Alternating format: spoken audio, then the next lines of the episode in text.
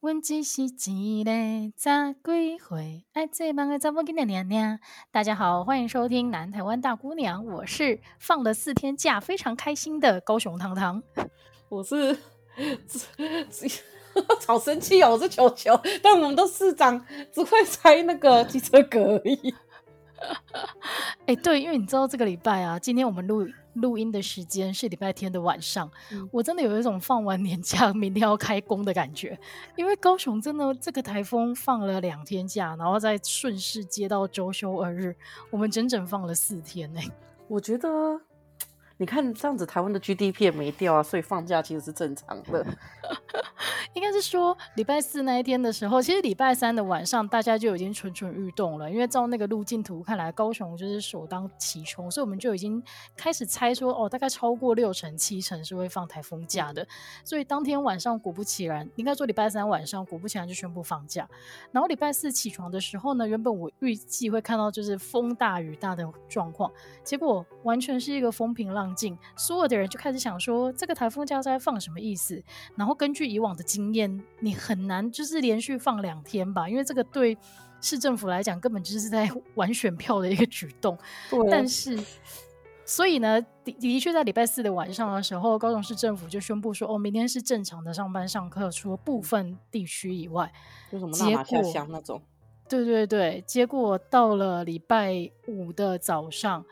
一起床，第一件事情就是看到他五点的时候紧急发布，当天也是停班停课。然后我就望向我的窗外，发现哇，礼拜五的高雄真的是不得了，我已经很久没有看到台风了。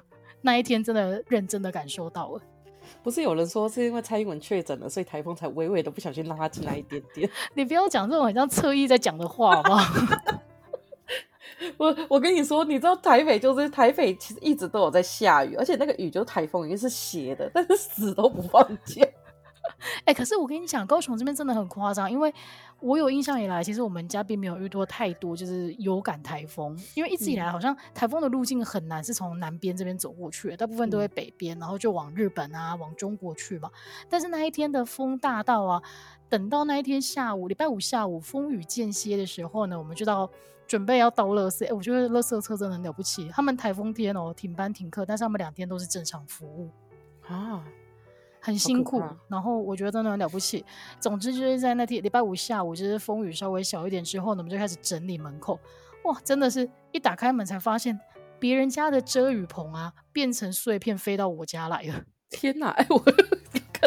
你讲到这雨棚飞到你家，我突然想到一件事，就我有个住澎湖的朋友，他就说我家为什么增建了，就别人家整个铁皮屋吹到他家来，就整个移动过来。对呀、啊，哎、欸，你我第一次感受到，哦，原来风雨大到这个程度，是别人他他是已经被吹走，然后可能散开，所以一部分落在我家，然后后来我走到对面的马马路对面去的时候，发现哎、欸，另外一部分在这里。所以他的那个遮雨棚可能被拆成很多块，然后四散在各地。然后更夸张的是，我家门口这一条马路，因为我们不远的地方有一栋那种社区大楼，就是几百户人家的那一种。然后他们一直以来都有瓷砖剥落很严重的情况，之前还有上新闻。然后就是管委会之间瞧不拢，因为你知道，像瓷砖掉落，这个的确会对路人或者甚至对住户都造成危险。可是没有人愿意出这个修缮的费用，因为讲真的啊。你那个瓷砖掉下来，真的砸到人了，你要怎么救责？你要怎么证明？哦，这个是我家的瓷砖，就是没有人会愿意出这个钱。啊、总而言之，就是他们的多剥落状况呢，这一次在台风来的时候更为严重。就是你走在路上，你会发现马路两边都是大楼掉下来的瓷砖。我只能说。就是还是要去那种管委会有在运作的地方会比较好，尤其是这笔钱，我觉得新的建案其实政府好像有已经有做这件事，但我没有到很了解这件事，我可能再查一下。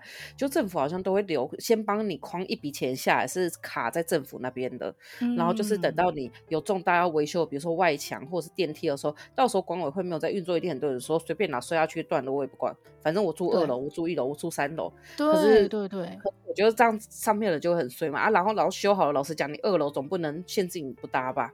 嗯，所以我觉得像这种，如果政府有先框一笔钱下来，就帮用社区的那个就是工程款帮你框一笔下来的话，其实我觉得之后这种都是强制修会比较好。对，但是刚刚球提到的这个是比较新的建案，像我们家附近的这个社区。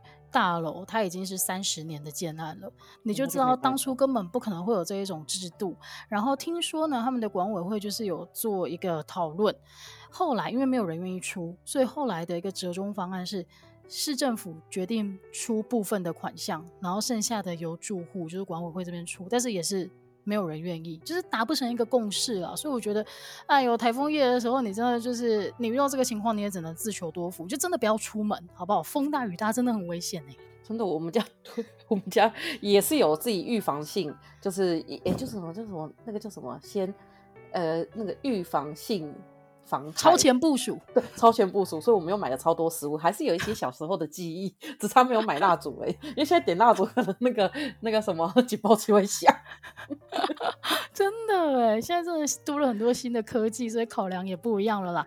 但是我们今天要聊的并不是台风，嗯、而是说，哎，但但跟台风有关，就是放了四天假，我在家里真的是太闲了，所以、欸、可是我觉得。如果是我，我现在为什么会很想放台风假？是因为我觉得现在实在是太想待在家里了，家里好舒服哦，真的。但是你待了四天，你就知道了。尤其是前两天风大雨大，真的不敢出门。但是我今天早上去看的电影，好看吗？好看，就是我看芭比。然后其实从它开始有一些照片释出的时候，嗯、我就觉得有有一点期待，因为我觉得就是太。怎么在这个时代还会有人敢用白人的男女主角？就是这件事情，对，对而且还这么的有具刻板印象的白人男女主角。对，后来才发现他这个刻板印象其实就是他在电影里面也想聊的东西。嗯、然后我还没，如果还没看的人，因为我觉得很有趣，我蛮推荐的。还没看的人呢，我先尽量用一个不暴雷的方式来来来来讲一下，勾起大家一点兴趣。就是其实大家都知道芭比是谁。但是你知道，在芭比出现之前呢、啊，嗯、其实人类的小女孩玩洋娃娃这件事情就有一个很长的历史了。但是在过去，你就会发现人类玩的洋娃娃，它的形象都是婴儿，所以这个就是引导说，哦，那所以玩这些洋娃娃的小女孩，其实他们在学习的一件事情就是如何当一个母亲。嗯，对，其实它的开头就是做这样的一个叙述，然后这边没有雷，所以大家可以放心的听我讲。但是从芭比开始出现以后，其实他想要打破的是说，女孩你不只可以梦想自己成为一个母亲，因为芭比都知道，她后来就从太空人到医生到律师，甚至到总统，就是芭比她有各式各样的职业，然后配合她的衣服啊什么的，所以其实那个时候，那那个年代的人来解释，他会觉得对女权来讲是一个大跃进。但是到了我们这个时候，如果再回头去看的话，就会觉得说，可是你看芭比，她强调的是什么？是曲线非常的完美，啊、然后她要随时随地都穿的很符合，就是男性期待的高跟鞋。哦，她真的 always 是高跟鞋，而且我记得那时候有芭比的时候，就是我爸从工地捡回来的。其实想想，说不定里面有鬼，但不知道。就是因为芭比不是会这样子嘛，所以当你把芭比全身脱掉，想要帮她做新衣服的时候呢，要拿粘土才可以让她站着。哦，因为他脚，他的脚是无法着地的，就是芭比娃娃的，对对 对，所以我就觉得像这个的讨论就非常，所以其实，在剧里面他就有讨论说，那芭比她到底对女权来讲是一个进步的象征，还是一个退步的动力？然后，所以我就觉得这是一个蛮值得思考的事情。然后，另外还有里面还有讲到说，女人真的有一些很难很难的地方。其实这个事情我们一直在生活当中都自嘲啦，就是例如说。例如说，呃呃呃，你在那个各方呃，在跟男性交往这方面，你不能太主动，也不能太被动，因为你稍有不慎，你都会落入自己是一个母猪的状态。哦，真的，我之前在刚开始那时候，就是有一阵子在消昂。就是大概之前，然后我那时候真的是看遍所有，就是所有只要是叉叉老师在跟恋爱学有关的，我全看。然后那时候真的是什么，就有一些跟你说什么女追男隔层纱，所以你要主动。那下一个又跟你说太主动的男女生不会被珍惜。然后我看到最后，我想说，那我要怎么办？我是不是就在家里就好了？就在家里放荡，然后假装对方会觉得我很，就是可以感受到我的内在美，但是又可以知道我是个淫荡的人 之类的，就是很难过哎。然后例如他说，女生你必须要有钱，因为你你必须要有钱，你才可以符合这个社会的很多期待。嗯、但是同时你不能明目张胆的说你要钱，因为这会显得很低俗。而且你还不能比你有钱，可是你还不能让男生觉得说你钱比他多，会让他没面子。对，所以这里面其实这这他这个的讨论。他是透过一段很长的台词，讲出来的，然后我个人觉得非常的好看，所以如果啊你在台风夜的时候错过的话，或许下个礼拜也可以看看，因为好像那个今年的票房非常的好，所以大家有兴趣的话可以看一下这部电影啦。嗯、但是我们今天要聊的也不是电影，也不是台风，哎，但是讲到芭比，我想要补充一个，我现在不是搬到泰山吗？嗯、泰山就是台湾，就世界芭比娃娃起点，就是都是在台湾的泰山制作的。哦、然后呢，哦、当时我记得有一个超好笑，就是当时我记得是故事写，然后说就是那时候 台湾。因为女工嘛，然后那时候因为工厂的生意就是大家都会顺一点东西出来，偷一点东西出来，结果变成 有几个绝版的东西是在台湾的，因为是被偷出来。真的哦。对，然后后来就芭比娃娃博物馆，我不知道还有没有营业，但是那个时候他们还有做过什么正眼法师的洋娃娃之类的。就 你刚刚讲的那个什么总统的时候，我就想说，对不对？我有看过 正言法师洋娃娃。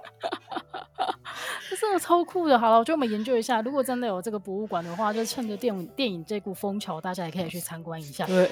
但是我们今天要聊的不是芭比，也不是电影，也不是台风夜，而是刚刚球有讲到的，因为他在家里太舒服了，所以他都不想出门。然后我们在上一集的节目当中有讲到，哎、欸，我们节目难得做一个下集预告，就是我们今天要聊的呢，就是接续上一集买房子的话题。我们今天要来聊的是装修。真的，我觉得我后来前几天的时候，有一次很认真的跟我妹在这里，然后我们认真的看着家里，然后我妹突然悠悠说：“哎、欸，小妈妈，你觉得这个家有没有让你后悔的地方？”嗯、我说我想了一下，没有。哦，真的吗？嗯，这么完美？因为毕竟我们 我们的经济很局限，所以就是你每一个东西真的都是花在刀口上，哦、然后我们就是一直不断的在。就是划脸书啊，划小红书啊，划任何的，就大家装了会后悔的东西，然后我们就有避免。哇，好酷哦！因为你知道，你今天应该说你之前说要聊到这个主题的时候，我就想说，哎、欸，《俗女养成记》里面有一段非常有趣的，就是她那个表姐在批评陈嘉玲，就是做了哪一些装潢，然后分别是网络上票选。嗯呃，第几名后悔的装潢，所以我就想说，我那个时候就是想说，我想把那个排名调出来，看看到底有哪一些装潢是台湾人超爱做，但是其实大家会后悔。然后就是皇天不负苦心人，真的被我找到了很适合我们今天节目的这个排行榜。但是呢，我们今天要把时间留给就是心得非常多的球球，所以我们这个排行榜就速速的给他看过去，看一下你们家有没有踩到雷哦。第十名呢，木地板。我，我记得你那个时候好像有跟我说你想要做木地板。我跟你讲，本来是我妹说要做木地板，但是因为我对木地板的印象就是湿啃柚木那种又贵又难保养，还要打蜡那种木地板，所以我就超级排斥。但我妹那时候她就是死都要装，我就说那不要全室都装，全室都装看起来真的很暗，很像小木屋。嗯，我妹后来就说没有，现在什么什么新科技巴拉巴之类的，所以后来就出现一种叫做超耐磨木地板。嗯嗯嗯，我跟你讲超棒。因为它真的很看起来不容易脏，哦、而且你贴浅色以后，其实我们家有被膨胀的感觉，就看起来变大，哦、然后躺在上面、走在上面都蛮舒服的。因为我记得你那个时候跟我说，你妹妹非常坚持的要木地板，我就说其实我是赞成卧室放木地板，嗯、但是如果是客厅或厨房的话，我个人好像还是比较喜欢瓷砖一点。对对对，但是我自己觉得木地板啦，它对我来讲唯一的不便就是。诶，很多我们平常不会注意到的生活坏习惯，其实在木地板的时候就会显现出来。例如说，你有没有不好好的站起来搬椅子，而是椅子都粘在屁股下面用拖的这个习惯？有啊，后来后来我们有找到一个解决的方法，就是你知道木地板后来有一种就是什么魔鬼那个什么毛毡。毛毡贴，它会很牢牢贴在你的椅子椅子底下，然后你滑的时候，它就会有一层很像你在一个布上面滑的感觉。对，因为我们家解决的方式呢，就是我直接去找地毯，就是不要刮到那个木地板。哦、所以我觉得木地板它是会后悔，嗯、但是我觉得倒还好，因为它的确会让室内比较温暖的感觉。那可能就像球球讲的，你要找一些新的技术制造出来的东西，嗯、会让你在使用上，对，然后让你在使用上面也比较不会那么战战兢兢了。嗯然后再来呢，第九名后悔的是吧台。哎，我记得有有一阵子很流行吧台。对，其实我当时有想要吧台或是中岛，然后呢，哦、我妹他们就一直劝退我，他说那个东西你真的没有三小炉用，你又不做这个不做那个，而且重点是你不做菜。好，我输了，就是他们讲这句话，我就没错。好吧，然后再来第八名呢是开放式的衣柜，就是好像很多人都会看电影里面，然后觉得有一个。就是不要像传统的是用那个有柜子门的那一种衣柜，而是走进一个就是你知道 walking closet 这一种。但是，欸、可是后来我，我个人就是用这一种，我觉得很好啊。真的吗？你说开放式衣柜？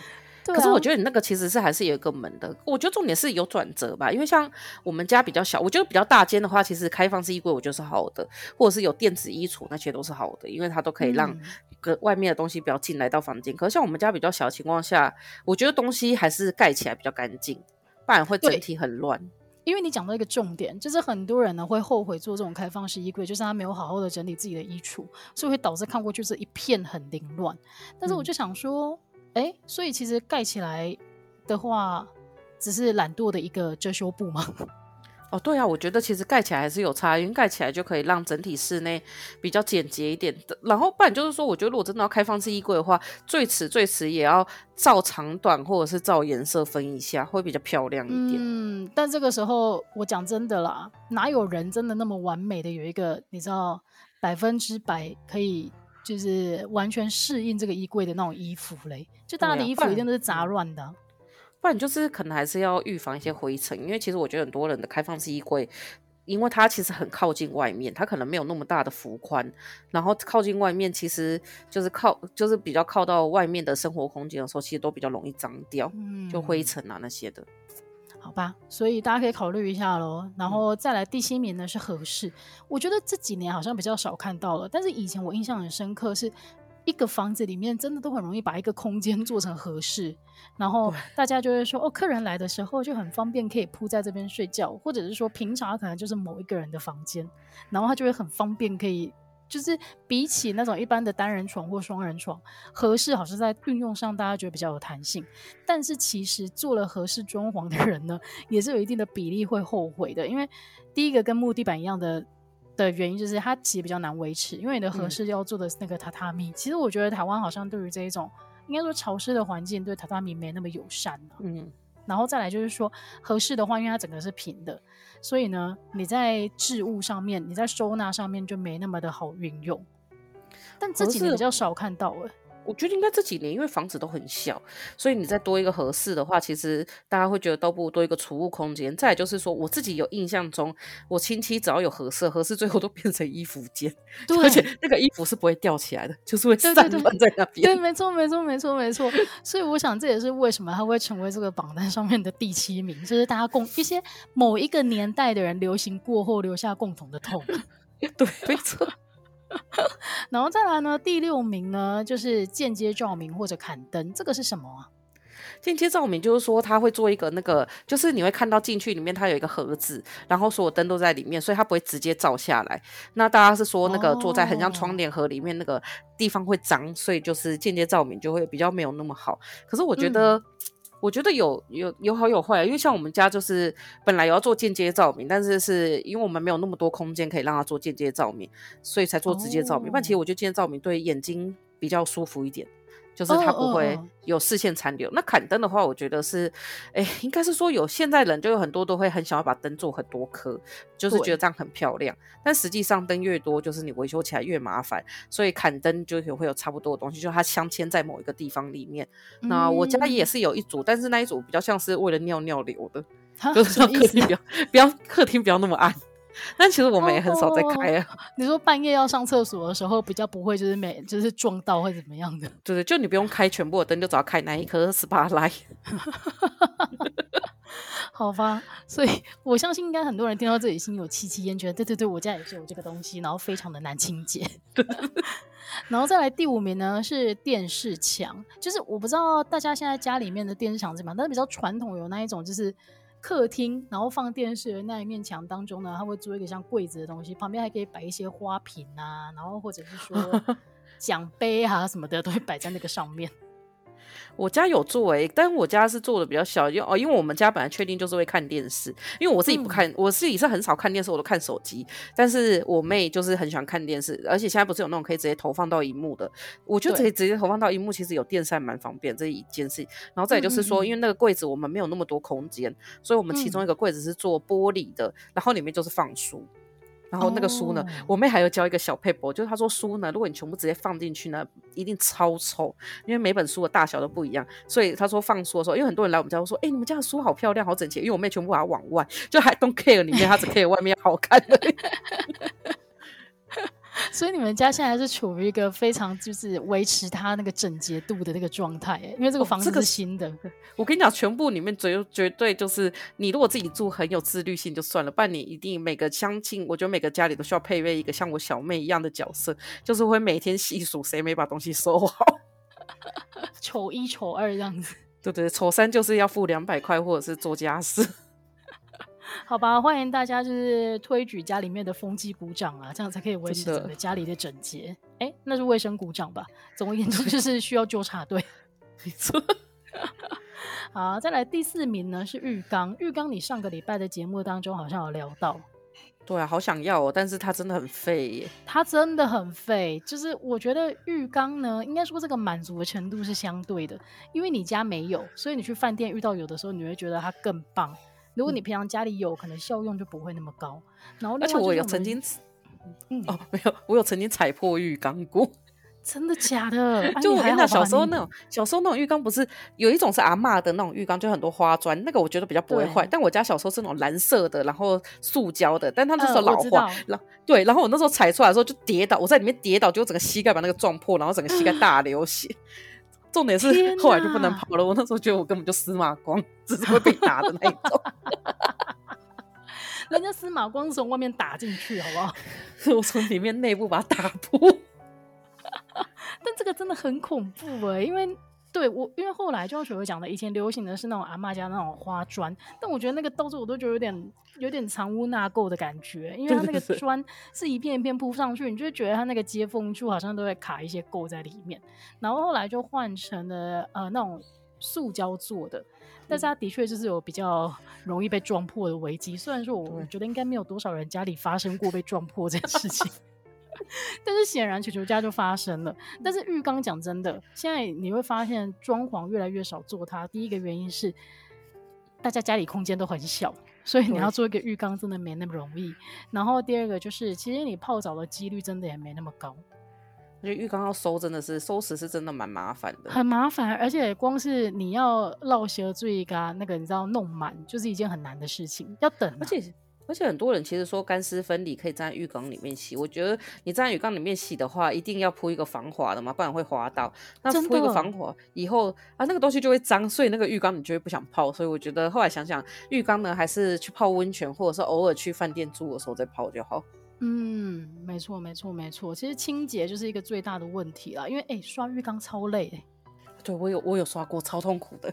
对啊，因为它很大，你真的是全身的那个四肢都要用力，核心还要 hold 住才行。对，因为很深。对。然后再来呢，第三名呢，就是球刚刚讲的开放式的厨房或中岛，就是大家都会觉得说，哦，你知道看美国电影里面那种开放式的厨房，嗯、感觉全家人就是和乐融融，然后吃东西很方便，然后看起来就很洋派。但是我觉得呢，开放式的厨房。哎，跟中岛要分开讨论啊。开放式的厨房其实没那么适合台湾，是因为我们在料理的方式有比较多的，就是炒的、嗯、的料理方式，所以其实会产生很大的油烟的状态下，如果你还是开放式厨房，到时候你就是全家人，你知道，整个客厅都弥漫着那个晚餐的味道，直到天亮。哎，你们家是开放式厨房还是中岛啊？我们家，哎，我们家有中岛。但是开放我们没那么开放式，因为我们还是有一个拉门，可以把客厅跟厨房稍微做一个隔开。哦、但是它拉门整个拉开的时候，你就会觉得是一个开放式的，没错了。哦、所以这个也是一个折中的方式啊，所以你可以做一个隐形拉门，然后真的要弄到一些比较有味道残留的料理的时候，拉门就可以拉上，它就可以瞬间变成非开放式的厨房。嗯像我们家就是太小了，所以说其实老实讲，我记得有明火的灶台是要配门的，因为要隔绝空气。哦、但是因为我我不知道为什么我们家这里可能工程疏塞什么，反正就全部都没有门，所以我们如果要煮一些大炒的料理的时候，不是吵架就是炒啊，大要大火炒的时候，其实我们都要关房间门。嗯，会有点臭，就很像我们以前在圆山住的租的那个房子一样啊。因为它它其实没有厨房，它只是在客厅的某一个角落做了一组那个瓦斯台跟琉璃台而已。对，我就那时候大家佩佩都会说：“哎、欸，我要煮东西了，要关门哦。”对对对对对，就要提醒室友说：“哎、欸，要关门哦，我们现在要煮饭了，不然到时候你的房间也都会是咖喱的味道哦。”对对对对对。对，但是另外一个中岛，其实我觉得中岛这件事情呢，就是第一个当然就是要看厨房的大小决定要不要做。然后如果你问我说做了中岛之后有没有什么意外的收获的话，我只能说，我发现中岛就是完美的一个帮小孩换尿布的空间呢。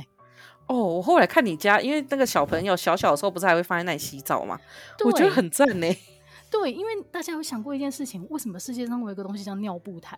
就是因为爸爸妈妈无法忍受一直弯着腰在换尿布这件事情，因为非常的累。然后中岛的这个空间刚好就是在你可以站直的帮小孩换尿布的一个高度，所以我后来发现，哎，我们家的中岛现在多了一个功能，就是可以帮小孩换尿布。所以如果你家有小孩养做中岛的话，我会赞成。对，我觉得应该要，不然就是买一些可能暂时可以当尿布台，以后还可以当个桌子椅子之类的东西。嗯，就搭配使用啦。好了，虽然它是第三名，但是我有一点推荐。嗯，然后再来呢，最后悔的第二名是天花板，就是呃，以我不知道大家。目前家里的天花板是怎么样？因为好像一些新的间呢，它就会把管线藏得比较漂亮。但是有一些旧的，它前阵子流行工业风的时候，它会故意把它露出来。然后有的人不喜欢露出来，就会再做一层的天花板的那种线板把它盖住。然后就有人提到说，一开始觉得这个蛮美的，但是后来会发现说，第一个是它有额外的成本，然后再来的话就是它会压缩到你整个房子空间的高度。所以这个也是蛮多人后做了之后后悔的，就是天花板。我们家是有做，因为它本来管线露出来，后来我觉得设计师有说服我们，他说如果你没有把它遮起来的话，很容易会过敏，因为你管线通过的时候，其实它还是会有一部分的震动。再来就是说呢，建商不会帮你用很好的油漆去漆，嗯，所以它那个粉尘什么这些都会掉下来，然后说久而久之，其实它当它斑驳或什么时候会直接伤到管线。所以就是还是把它遮起来比较，但是我们的我们的就没有做这么高了，就是因为有些会预留很多空间嘛，对对对，我们会有稍微做薄一点点，就让整体的视觉还是比较高一点点。嗯，但我觉得天花板还是要做了。我觉得这件事情真的应该说今天的排行在说一些都你都要用你们家的那个状条件再去思考一下需不需要了，因为有时候的确就是需要，而且是利大于弊。嗯，好，再来最后尾的第一名呢，系统柜。就是 我不知道大家在做装潢的时候会怎么思考。有的人他会喜欢整全部，反正我不管你，就是帮我做好做满全部的柜子啊，我不管它是书柜或者要放碗盘的，或者是说我要放大被子啊，我要放行李箱的，甚至都帮我做。但是听说很多人做了系统柜之后会后悔，因为它就很明确的就压缩到了你可以更弹性运用的空间。嗯，而且系统柜很贵。嗯，那你们家有做系统柜吗？有，我们家本来我们家本来也是想要坐满。做就所有东西都做，因为我们想要把所有东西藏起来嘛。但发现呢这样子工程费大概多五十万，因为系统柜是木工，哦、超级无敌贵。然后对，后来我们就砍砍砍，就是砍到部分留系统柜。然后系统柜因为还是、嗯、我觉得还是东西要放进去比较。然后再就是说，虽然可以自由运用，但是以台湾，我觉得台湾地震多，这是我后来自己觉得，因为台湾地震多，所以你自己买柜子回来说，如果你没有办法锁紧，它其实在地震的时候容易倒。那我觉得台湾人有时候就是自己从 IKEA 回来煮一煮。就会觉得可以像瑞典一样，你就把它放着就很漂亮啊。对，但是因为台湾就是会地震，瑞典会不会地震我不知道，但台湾会地震，而且你住越高楼层，那个地震越越摇越晃，所以东西还是要锁好。那既然都不能锁好的话，就做系统柜把它遮着。但是我觉得不用真的做到全满的原因，是因为你如果要容纳行李箱的话，确实，比如说像我们家可能直径只有，可能就宽只有。两公尺多吧，如果再把它做整个凸出来，那基本上我们就没什么可以走路的空间。嗯嗯，嗯，所以像行李箱那些，因为每个人一定都有行李箱嘛，所以我觉得倒不如你有可以有一两张床是做仙床，然后让它可以进仙床里面，哦，比较好了。你知道讲这个装潢的时候，我都是想到就是那个那个网络上有一些影片是什么，呃，只有家里只有几平，怎么住下几男几女这样子。哦，对对对对对，然后他们的第一步永远就是先把床架高，欸，哎。对，因为要要就上一次你还没有来我家，对，因为上一次呢，其他人来我家之后，就我发现一件事情，就我家的床超高，因为我们要塞行李箱，所以我们做了四十公分的掀床，这叫二十公分床垫，我下下床用跳的，真的是很高。对，我妈也是要用跳上床，我觉得再高一点，我妈就要用登机的才能上床。好吧，然后我们延续了装潢这个话题，那你自己呢？除了那个榜上有名的这十大以外，有哪一些装潢是你觉得必要跟不必要的？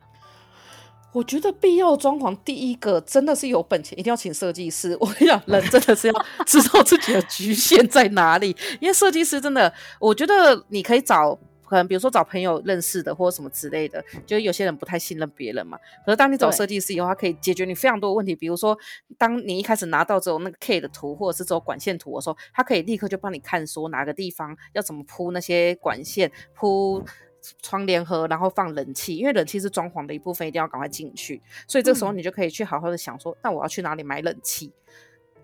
我觉得这个东西是很重要，然后再来就是说，我觉得设计师也可以帮你在一些美感上做一些。斟酌，比如说，我觉得像我们家挑设计师的时候，是我妹当时看到 Facebook 上有一组花砖很漂亮，她就去找这一个设计师。嗯、那我们家后来用同样的花砖，设计师后来有说，因为大家都看到那组花砖去找他，所以他变得没有办法拍新的，因为大家都挑那组花砖。但是我觉得设计师也可以帮我们用很美感，比如说我超喜欢黄色、亮黄色跟芥末黄，那时候就是整个最后就是在选的时候，就是设计师真是选择请我出去。这样真的会太亮啊，不好看。然后最后他就整个妥协，我说不然还是你在家里的某一盏灯，我帮你用一个那种比较可爱的黄色的灯，然后其他地方可不可以就放过他？你真的很值得被请出去哎，因为你光是用形容的，你喜欢芥末黄跟黄色，我都觉得那个房间感觉起来很热。对，我后来甚至是跟他说，还是那个墙可以漆黄色，就某一面漆黄色。我是说他请我，我妹是直接说请你出去，然后设计师说说，我觉得你可以选择我挑的这一些部分可以吗？就是就是后来我就发现呃，就是整个里面就是我完全我选的东西只要排除了，那整个房子就会变超好看。所以你们家的装潢必要就是请你出去，还有我妈，我们两个简直是色彩的摧毁者。我就是比较大胆用色啊，但是大胆用色比较适合艺术家，不适合我家。哎、欸，好，那如果是不必要的呢？有哪些是你觉得真的是好废哦，是不需要的？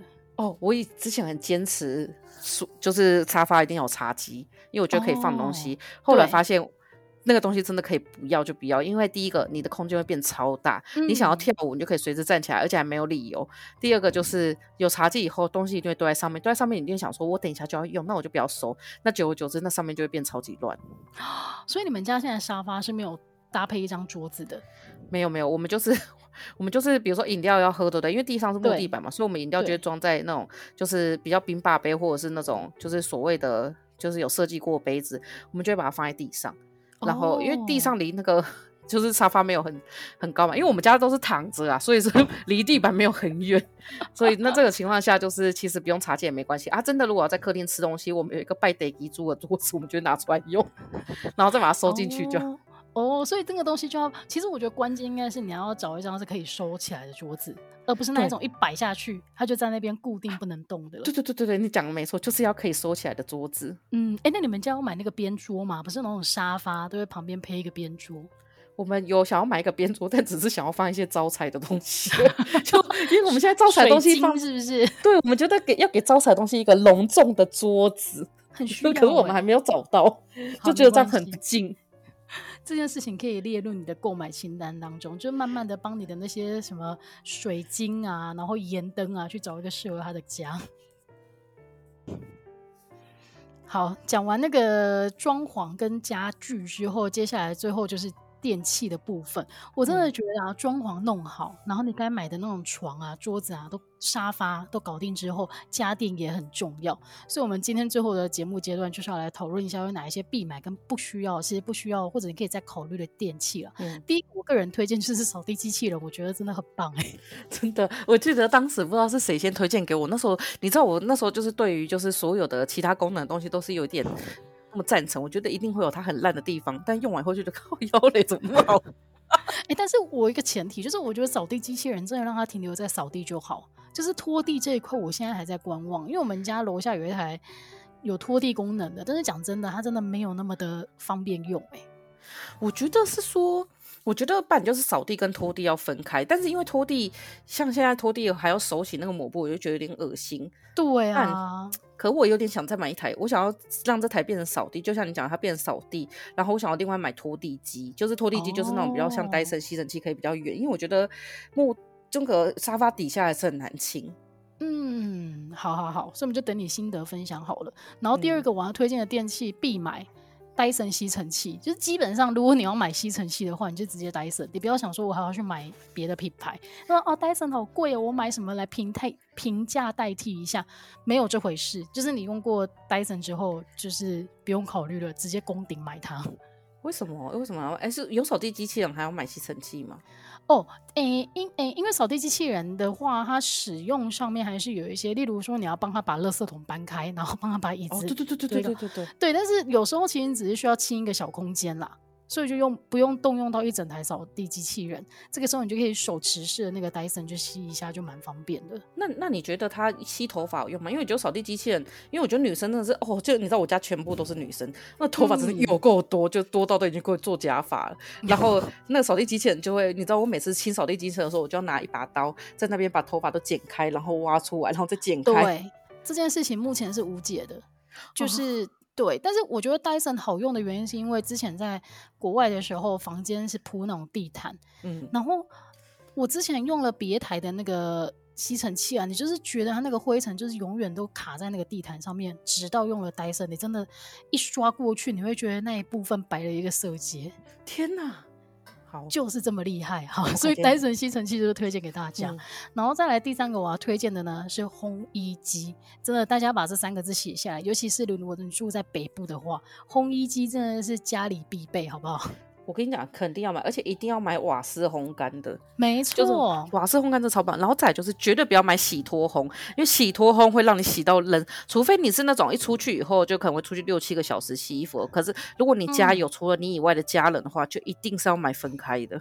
真的就是洗衣让它归洗衣，然后烘衣的话，因为请知道有个好处哦，就是你洗衣服的时候啊，你还要分浅色衣物跟那个深色衣物，要不然它会染嘛。嗯、但是你烘的时候，我个人就会把它们全部堆在一起，因为这件这个过程当中就比较不会出现染色的风险了。